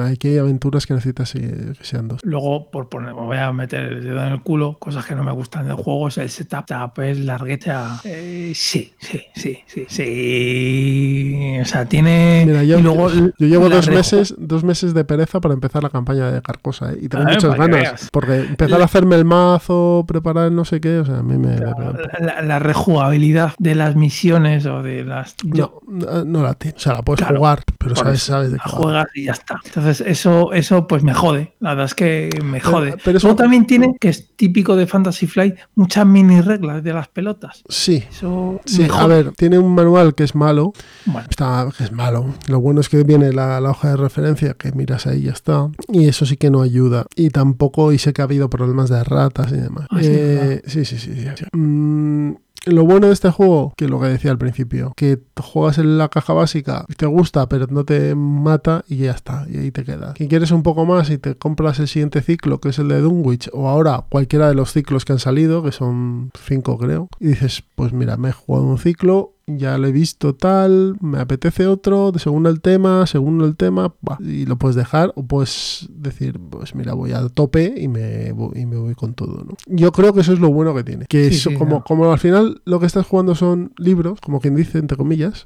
pues te puedes jugar uno, dos o tres. Y, Bueno, y, la- y que avance tu personaje, eso está muy bien. Sí, pero el avance tampoco es tan brutal, ¿eh? Al final no dejan de ser ya, ya, ya, meter unas bueno, pues, cartitas. detalle- son detallitos, bueno, está bien, ¿no? Avanza, sí, avanza. sí, hombre, hay cartas que te vienen mejor que otras, ¿no? Pero a mí lo que me parece más interesante es la, el- la historia. O sea, los escenarios, cómo están planteados, cómo lo que tienes que hacer, cómo te tienes que devanar los sesos. Es un juego que está muy, muy, muy bien hecho. Muy bien hecho. Y se nos había olvidado uno, que es en el año 2015, Juego de Tronos, segunda edición. Ah, claro, es verdad, es verdad, sí, sí. que es un juego de confrontación como el de primera. Yo lo que he visto aquí, según lo que has contado el primero, yo no juego a la primera edici- edición, juego a la segunda. Eh, aquí lo que hay son unas cartas de, de escenario. Sí, bueno. mm, Varían eso y llevas normalmente dos, según la facción que cojas, llevas dos casas. Luego también el número de unidades cambia, si no me equivoco. Mm. La casa tiene cinco caballeros y, y dos mm, máquinas de asedio, ¿no? Algo así. Y, y antiguamente eran cuatro y tres. Son detalles. Sí, Eh, no- yo no me acuerdo de haber jugado ninguna máquina de asedio, vamos. Yo jugaba con los Lannister y jugaba personaje. Los tokens de guarnición, que me parece que llevas dos por cada casa, de iniciales. Eh, luego también juegas si- siete castillos, que en, en el 1, dependiendo del número de jugadores, se juegan más o menos castillos. Y en el 2, si no me equivoco, son siempre siete. Eh, yo qué sé qué más detalles hay por ahí. Eh, que- ah, sí, que en una partida de cuatro jugadores se juega así los Tyrell, Que antes eran los Greyhall en el original. Eh, los empates en las cartas de. en las batallas también son distintas, si no me equivoco. Y detalles por ahí. A ver, ese juego está muy bien, ¿eh? es muy temático también. Sí, Eh, muy de puteo y de hacerte daño constantemente el uno al otro y, darte caña. Y si te gusta Juego de Tronos, pues oye, las ilustraciones son bonitas, el, tema, el tema está ahí y está, este todavía está vivo. Y tiene también un montón de, de sí, sí. Deciros que el Arkham Horror también está todavía vivo, ¿vale? Yo no sé cuánto le quedará, pero está todavía, No, yo creo que el Arcane Horror sí que va a convivir con el Marvel un tiempo, seguro, ¿eh? seguramente. O sea, porque Fantasy Flight lo que hace es eso, va cogiendo a los jugadores y le va poniendo nuevos, nuevos jueguecitos y se va llevando el pool de jugadores al, al nuevo juego. ¿Qué más? Siguiente, año 2017, Leyenda de los Cinco Anillos. El juego basado en un juego de cartas anterior De AEG, y en varios juegos de rol también de, de Leyenda de los Cinco Anillos. Este es un juego ambientado en el Japón feudal, pero supongo que con toques mágicos, ¿no? Sí, bueno, o sea, esto, esto está, son, o sea, básicamente está, está basado en los cinco anillos, que, que vienen del Gori no Sho o algo así, que es el, el libro de los cinco anillos, que básicamente es, eh, se representa un elemento o filosofía eh, diferente que está que se refleja en los cinco elementos, vamos, aire, tierra, fuego, agua y vacío. Entonces, pues eh, el, el juego intenta, el juego de Fantasy. Flight intenta mm, lidiar con los problemas que ya tenía el, de- el de AEG. que, Por ejemplo, AEG, una un problema que, que tenían era que empezaron a sacar nuevas facciones. Y claro, al sacar nuevas facciones, pues tienes que balancear. Entonces la, la vas liando. Entonces, eh, eran ocho facciones y empezaron a sacar ahí, pues seis más, me parece que llegaron a sacar. Entonces, pues fue un chocho ingobernable. Entonces, el Fantasy Flight arregla, arregla un poco, un poquito, un poquito eso. Lo hace, quizá lo hace un poquín, un poco más complicado de reglas y tiene, como no, marca de la casa, el- el- las mini reglas estas que le da, que le da, mm, ¿cómo se dice? Fieldiness, eh, que le da... Que le da sabor. le da- Sí, bueno, sabor, pero malo. ¿sabes? Tienes ahí muchas mini reglas que te sobrecomplican algo que quizás no, no, no, no es necesario. ¿vale? Pero vamos, la, la- la principal quizá diferencia con el antiguo y con el, en el nuevo, bueno, no lo he contado, pero básicamente esto es de darse, de darse toñas, ¿vale? Entonces, eh, no, es un juego a dos más. este, ¿no? Es un juego a dos. ¿Cómo, perdona? Que es un juego para dos. Sí, es un juego para dos, es un juego para dos. Entonces, eh, la principal diferencia del, del antiguo al nuevo, que, que de hecho yo creo que si alguien tiene el antiguo, yo no me pasaría al nuevo, porque no va mucha diferencia. Quizá la, eh, las cartas de maniobra, que ya no, ya no están, y luego cuando tú te pegabas y tal en, por provincia, porque te ibas pegando en las distintas provincias y tal, eh, durante el ataque, pues te podías mover de batalla en batalla, entonces ibas haciendo un poco de ataque y defensa en una provincia, ¿no? Sé qué. Entonces, eso, eh, eso lo tenía, que esto no lo tiene. Y luego también una diferencia, yo creo que fundamental, es que los personajes eh, no, no mueren. O, o- o ganas o pierdes, pero si pierdes, todos se van para casa. Entonces, Vale. no, no, no muere nadie. Yo, si te soy sincero, este no me atrae lo más mínimo. ¿eh? no, eh, yo te digo que a mí este es un juego que lo petó, este sí que es una flor de invierno, lo petó lo que es el core y el primer ciclo, pero luego ya yo creo que no consiguió enganchar a los jugadores. Hombre, creo lo- que en las, las pasadas Game On, eh, o sea, las que van a, hacerse este fin de semana, eh, creo que hay un campeonato de leyenda de los cinco anillos. Yo- en las, de la- las del año pasado había un pedazo de pórtico japonés allí que, que echaba para atrás. ¿no? Sí, sí, como también se está jugando el Señor de los Anillos del año Catapum Chimpún todos los años en un castillo que quedan ahí en Europa sí, a jugar. sí. Sí, no digo que no, pero que, que sea un juego vivo que tú veas en las mesas, este juego no se ve, no se ve. De hecho, eh, cuando lo sacaron en español, que yo me parecía una locura, es cogieron y sacaron el core y cada semana para coger a los americanos te sacaban un, un mazo, una expansión. Un blister. Era así como mes y medio o algo así. Bueno, pues leyenda de los cinco anillos. Si os Sí. gusta el, el tema japonés, pues seguro que, que os hace tilín. Eh, está todavía en venta, seguro que encontráis alguna oferta interesante. O comprad un el básico y probadlo. Sí, yo creo que para mí es el más flojo, el más flojo de todos que han sacado. Y por último, Marvel Champions, del cual hemos hablado, de Card Game, que ahora mismo está en plena ebullición. Po- po- poco más que, Que contar. que aportar. Bueno, quizá que no he contado antes, el, el superhéroe tiene también un aspecto, eso me parece que lo hereda de Arcan Horror, puede ser. ¿Aspecto? Tener, sí, en este, Una debilidad. bueno, debilidad también. Este aspecto es fortaleza, entonces tienes tu mazo de fortaleza. Ah, vale, sí, sí. Sí, en Arkham. Horror lo que son es- son de un tipo de jugadores. Los, personajes son de un tipo y sus cartas son de ese tipo. Eso, pues esto es algo parecido. Y tú puedes tener a coger a Hulka y que sea justiciera, o sea, con el aspecto de justicia, o ponérselo al de Spider-Man, porque eso es un problema. Si quieres poner problemas al core, es correcto. Si los dos quieren ser con aspecto justicia, va a ser difícil, porque Vale. no tienes cartas. Vas a tener un pool de cartas justo. Pero eso, por eso te digo, te esperas un ciclo o dos y ya vamos. Y ya a poder cartas, jugar cartas para aburrir. Pues nada, esto han sido la- el, el repaso a los LCGs. Como os hemos dicho, son juegos con mecánicas eh, variadas, con temas, eh, como habéis podido observar, variados, pero que mantienen una línea. Y es que durante un tiempo van a tener actualizaciones, van a tener nuevas campañas, van a tener nuevos, nuevas cartas que van a ampliar un- una caja básica con la que vais a poder empezar a jugar, ¿vale? Así que si sois aficionados a las cartas, los juegos de cartas, y si además sois aficionados a, a toda la parte de, de aventuras, juegos muy temáticos, con mucho sabor a la ambientación que van siguiendo, pues estos juegos os pueden llamar mucho la atención, ¿de acuerdo? Y montar mazos, que ese tienes ahí su metajuego Exacto. que te tiene que gustar. que te tiene que gustar. Que hay gente a los que no, no pero hay otros- mucha gente a la que sí. Bien, pues con esto vamos a irnos a la mesa de pruebas y a ver lo que hemos jugado en los últimos días. Así que nos escuchamos ahora. Venga,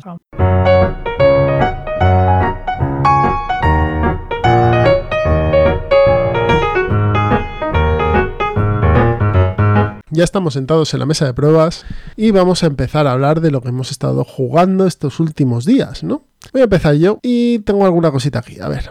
Eh, hace un tiempo, unas semanillas, estuve jugando a Linis en el club, en el Reino del Norte, aquí en Alcobendas. Y nada, muy bien. Jugamos tres partidas, eh, nos ganó Zoro a las tres, aunque hicimos un. cometí un error en una de las. al explicar una de las condiciones de victoria, pero vamos, hubiera dado igual, hubiésemos perdido de la misma manera. O sea que. Es que Zoro, mucho Zoro. Sí, sí, es muy buen juego este Inis, ¿eh? muy, muy interesante. También seguimos, sigo con mi hijo, la campaña de Fábulas de Peluche. Ya vamos por el tercer libro, así que bueno, pues muy bien, los dos ahí, cada uno con su personaje y haciendo cosas y nos lo estamos pasando teta los dos. Es un juego que no es muy fácil quizá al principio para los enanos, pero luego van cogiendo el truco los tíos. También he jugado unas partiditas a la colmena con, con los enanos y al patchwork, que les, les gusta mucho y me dan unas palizas que, que no sé cómo ganarles, la verdad. Y he estado probando el 1987 y el 1942 de Looping Games, que yo entré en el Berkami y... ¿Y qué tal? A ver, El de los aviones, el de Kabutor. el de Kabutor es un juego que es cooperativo, que yo cuando hablé de él me equivoqué, dije que no, no, sí, sí es cooperativo. Eh, hay una especie de automa que con cartas que, que va moviendo al japonés y tú mueves al americano, ¿vale? De uno a cuatro jugadores, aunque la puedes jugar en solitario perfectamente. ¿Qué le pasa a este juego? El juego está muy bien, ¿eh? muy, está muy bien diseñado, lo único que dependes mucho de tiradas de dados. Y eso puede ser bueno o puede ser malo dependiendo de la suerte que tengas o la mano que tengas ese día. Y dos, que es un juego en tiempo real, es decir, tú tienes treinta y tantos minutos para terminarlo. Si no terminas, o sea, si no hundes el, el portaaviones japonés en ese tiempo, a tomar por saco, ¿vale? Por lo demás, es un juego que está muy bien. Mm, Lo que vas a ir es ir ahora avanzando, e ir intentando bombardear el, el avión, el, el, el portaaviones japonés y que no te bombardeen el tuyo, ¿vale? El japonés se va a ir moviendo a base de unas cartas y unos eventos que van en esas cartas y tú vas a tener que ir, bueno, pues derribándole aviones, etc. El juego está muy bien para lo que es, que es un juego de 20 euros, una caja pequeña, el juego está estupendo y materiales de buena calidad. Mm. 1987 es un juego para dos competitivo, ¿vale?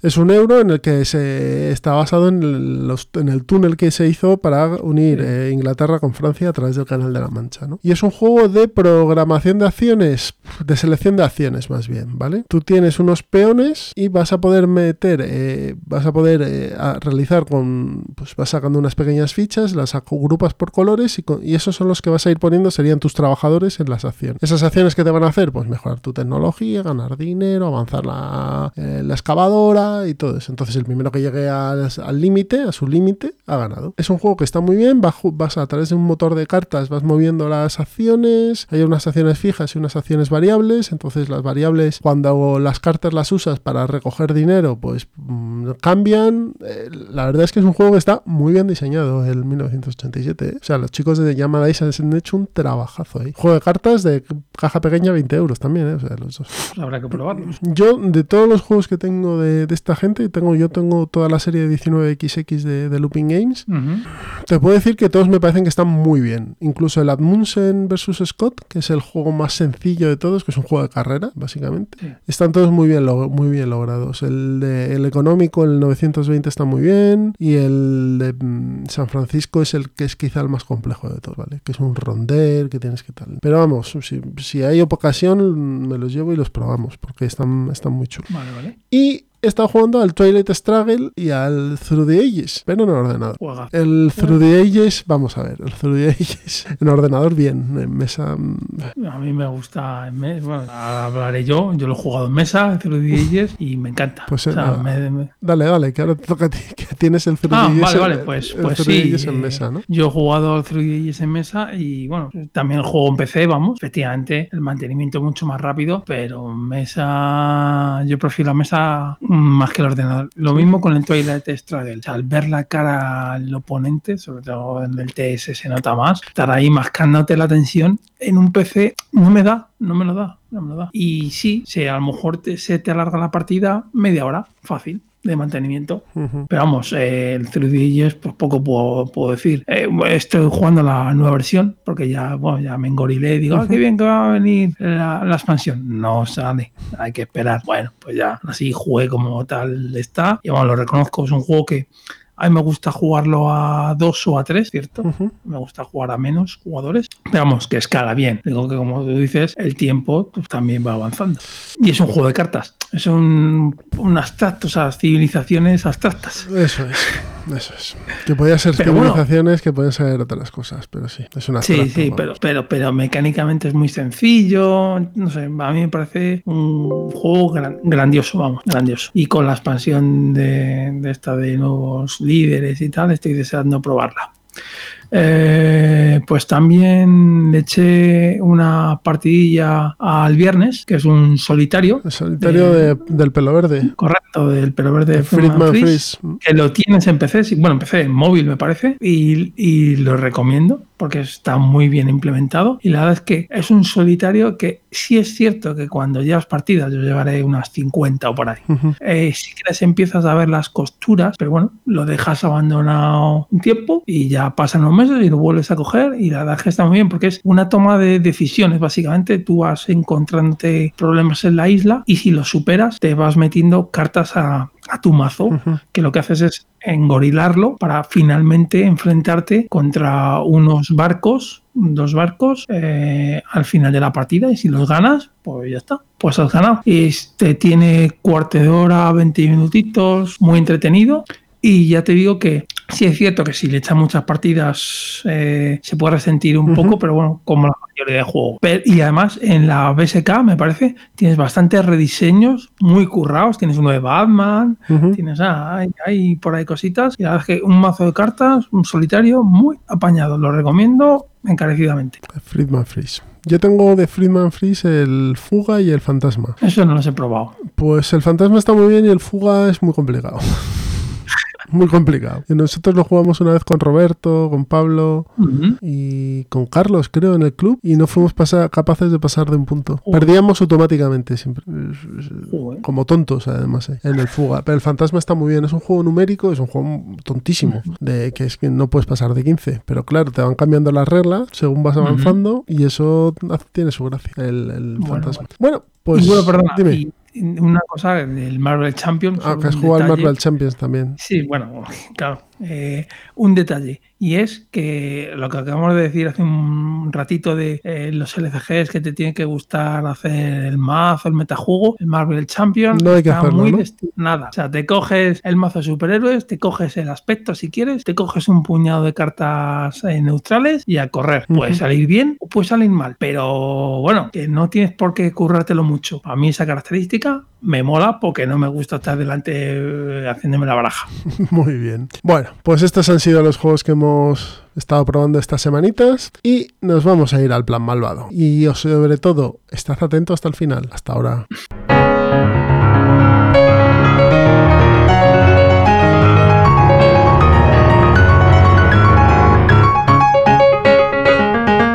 Se acaba Ciudadano Mipel, pero antes nos pasamos por el plan malvado. Así que Pedro, ¿qué juego nos traes hoy para el plan malvado? Pues hoy traigo un juego que la verdad es que lo traigo eh, en honor a 13 Bicis, que es un usuario del grupo del Telegram que tenemos. Exacto. Que si no estáis dentro ya podéis buscarlo, entréis en Telegram, buscáis Ciudadano Mipel y vamos a salir. Y yo en la, descripción, en la descripción de este audio lo vais a tener también en el blog y lo, lo tuiteamos habitualmente en, en Twitter. Correcto. Y 13 bicis, la verdad es que el hombre me dijo, oye, ¿y por qué no habláis del croquino? Le digo, pues yo te hablo de croquino. Bueno, un detalle. Tiene un blog que se llama papaconaficiones.com. Podéis entrar a verle. Bueno, a lo que iba. Es un juego de 1876, que se dice pronto. Y la verdad es que se puede jugar uno contra uno o dos contra dos. Problema, que es un juego caro, porque es un juego de madera. Es un Te juego de, comprar. de flicking. O sea, de, De flicking. de- El primer juego- De bueno, darle a la. a- como las chapas. De darle tobitas a las cosas. Correcto, si no es el primero, es de los primeros que salió y la verdad es que un croquinol en condiciones te está costando entre 300 y 400 euros. Estás hablando de, de madera, es como un escudo de grande, o sea, es una cosa grande, no creáis que "Buah, esto lo dejo en el armario, no. Es como una mesa, es una mesa pequeña. Podría Sí, el, diámetro de una mesa de la pequeña. cama o colgado, lo, lo cuelga la gente. Eh, mi recomendación, si lo queréis comprar, entrar en croquinole.de, que es una tienda alemana, que los hacen a mano. De ahí es el mío y la verdad es que encantado. Pero claro, la panoja, pum pum, a soltar. Eh, y la verdad, el, el objetivo es simplemente llegar a 100 puntos. Entonces, imaginaros, es un disco, lo cual está dividido en tres secciones. Tiene un agujero en el medio que te daría 20 puntos y luego mm, tres cuadrantes más, que es eh, 15, 10 y 5. Y básicamente eh, cada jugador eh, tiene que lanzar el disco. Entonces, si no hay discos del contrario, eh, tienes que lo lanzas donde quieras. Que hay discos del contrario, tienes obligatoriamente que ir a por el contrario. Si solo tiene un disco, pues a por ese. Y si no tocas ese disco, tu ficha se va de la partida. Al igual que tocas fichas tuyas antes de tocar al contrario, pues todas las fichas que has tocado antes se van también. Básicamente, al finalizar, eh, todos se quedan sin. O sea, cuando han fliqueado todos sus discos, eh, miras a ver en dónde, en qué cuadrante se te ha quedado. Si estás tocando línea de cuadrante, te vas para atrás. Es decir, si estuvieras en la, en la línea del, del cuadrante del 15, tocando con el 10 en esa línea, pues te irías para atrás y, y puntuarías 10. Y luego además, eh, como último detallito, es el que más ha puntuado resta con el que menos y esa diferencia se lo lleva al que más. Es decir, que si un jugador hace 60 puntos y el otro 35, Ujú. pues el, el jugador que ha hecho 60 además se lleva la diferencia, que serían 25. ¿Y eso qué significa? Que es un juego muy rápido. Dos turnos, con mucho tres, pues está. También es un juego que eh, funciona bien con niños, te diría que de cualquier edad. eh, Por el flicking. Por, por el flicking, porque las reglas ya las he contado, o sea, no tiene reglas. Eh, el juego, a pesar de ser de madera, es vistoso. Lo único que sí es cierto que no puedes irte a niños muy pequeños. O sea, yo, por ejemplo, con mi sobrino de 5 años, no. ¿Por qué? Porque hay un detalle que no os he contado y es que en el centro tienes una serie de palitos que te putean Entonces eh, se pueden frustrar a partir de 8 años. Sí, Yo que tengan un poco, un poco de coordinación mano-ojo. Correcto, si no se van a frustrar. Pero a partir de 8 años, vamos, yo he jugado con bastantes niños y no tan niños y el juego triunfa. Sí, es un, triunfa y es- es, que es un juego bueno, muy bueno. divertido. Es un juego muy divertido. Es un juego de habilidad, básicamente. Sí. Y lo único que, como ha dicho Pedro, el problema es que es caro, caro, carísimo, porque es prácticamente un producto exclusivo que se hace a mano. Sí. O sea, el juego, el juego es el tablero. Eso es. Eh, entonces, Es como que tiene un ajedrez. Exacto, eh, un ajedrez marfil de estos de marfil y demás. Entonces las piezas y de todo pues son caras porque mm, son de madera, tienen que ser de madera buena para que funcione bien. Entonces no, no puede ser un producto chusquero. No, no te puedes comprar el de, el de Mayday que sacaron, que eso es una caca de la vaca. No, De hecho, ser- creo que había un ebanista, me suena hace tiempo, a, eh, que en la BSK lo sacaron por ahí y hacía croquinoles a español, pero vamos, yo, yo ya digo, lo compré en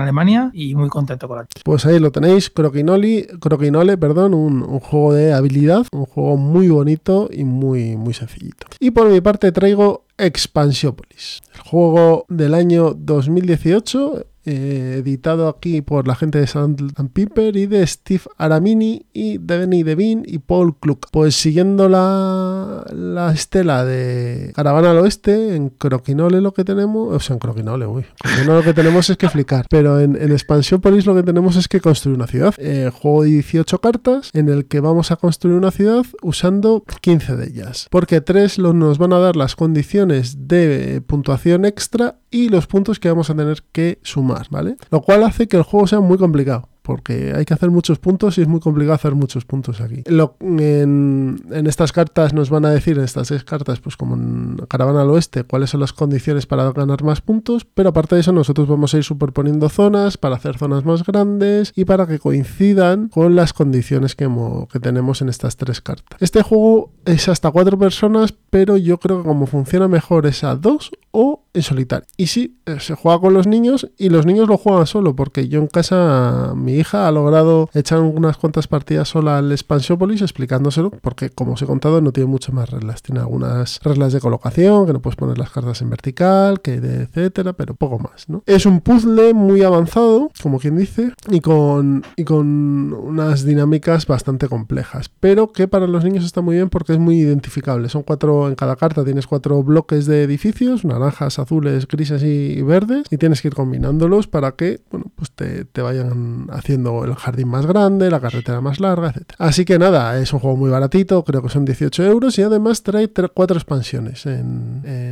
en la caja básica, ¿no? En la, en la carterita básica. Un juego muy interesante este Expansiopolis. A mí me gusta más que Caravana al Oeste, fíjate. ¿eh? Aunque Caravana al Oeste sale, se ve, más mesa jugando con los niños, porque es a dos, pero sí me gusta más, me parece más complejo y tienes un reto más grande. Y lo de la carterita a mí eso es un detalle que me mola. Jo, me es que te lo, te lo puedes llevar en cualquier lado, vamos, es impresionante. Y eso, eso y que te metan cuatro expansiones en, en este. Bien, pues antes de irnos, con los que nos hayáis leído en Twitter, os habréis eh, dado cuenta que el pasado día 11 de noviembre cumplimos dos años. Eh, el 11 de noviembre del 2017 fue cuando emitimos el primer programa. Y el año pasado, ¿os acordáis que hicimos un sorteo y demás? Bueno, este año lo vamos a simplificar un poquito. Vamos a sortear un juego que hemos escogido Pero vaya juego. un juego del año 2017, además, que es del año cu- cuando empezó Ciudadano Mipel, y eh, que vamos a sortear. Pero las condiciones, del- las condiciones del sorteo son las siguientes.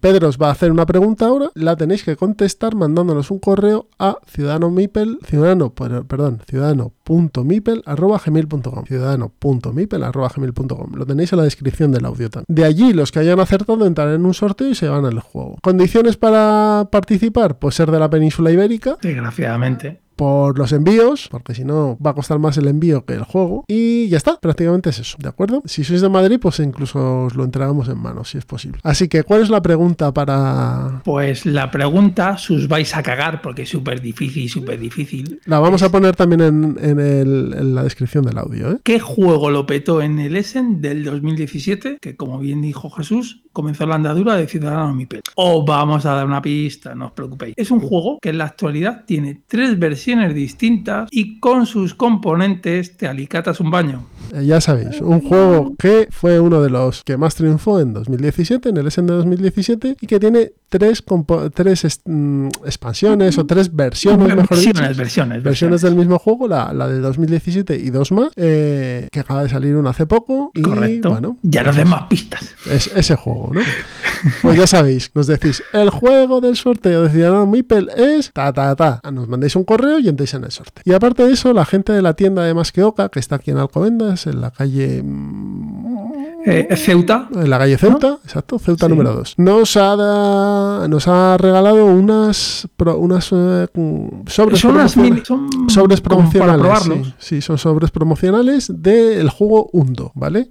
Eh, con este juego. Es una mini aventura para que si te gusta el juego, pues te lo puedes comprar. Eso. Os descargáis las reglas en internet y podéis jugar con esta mini aventura. Tenemos 13, ¿vale? Entonces, todos los que retuiteéis este, cuando pongamos el, el tweet el de hemos editado un EP, el episodio y demás, el próximo lunes, día 18, los que retuiteéis este ese, ese, post de Twitter y nos lo enviéis a Ciudadano Mipel, pues una foto, un pantallazo diciendo, mira, hemos retuiteado, retuiteado esto. Todos los 13 primeros os vais a llevar un, un hundo de esto. Nos decís de dónde sois y ya veremos cómo lo mandamos. Supongo que... Bueno, pues en sobre. En sobre, os la damos en manos ISIS de Madrid, etcétera, ¿vale? Entonces, por un lado, ya sabéis, la, la respuesta a la pregunta que ha hecho Pedro, mandando un correo a Ciudadano Mipel, a ciudadano.mipel gmail.com diciendo eh, vuestros datos y el, la, contestación y para acceder a los hundos pues nos mandáis un correo a ciudadano.mipel.gmail.com con la foto del retweet del, del, próximo episodio, ¿vale?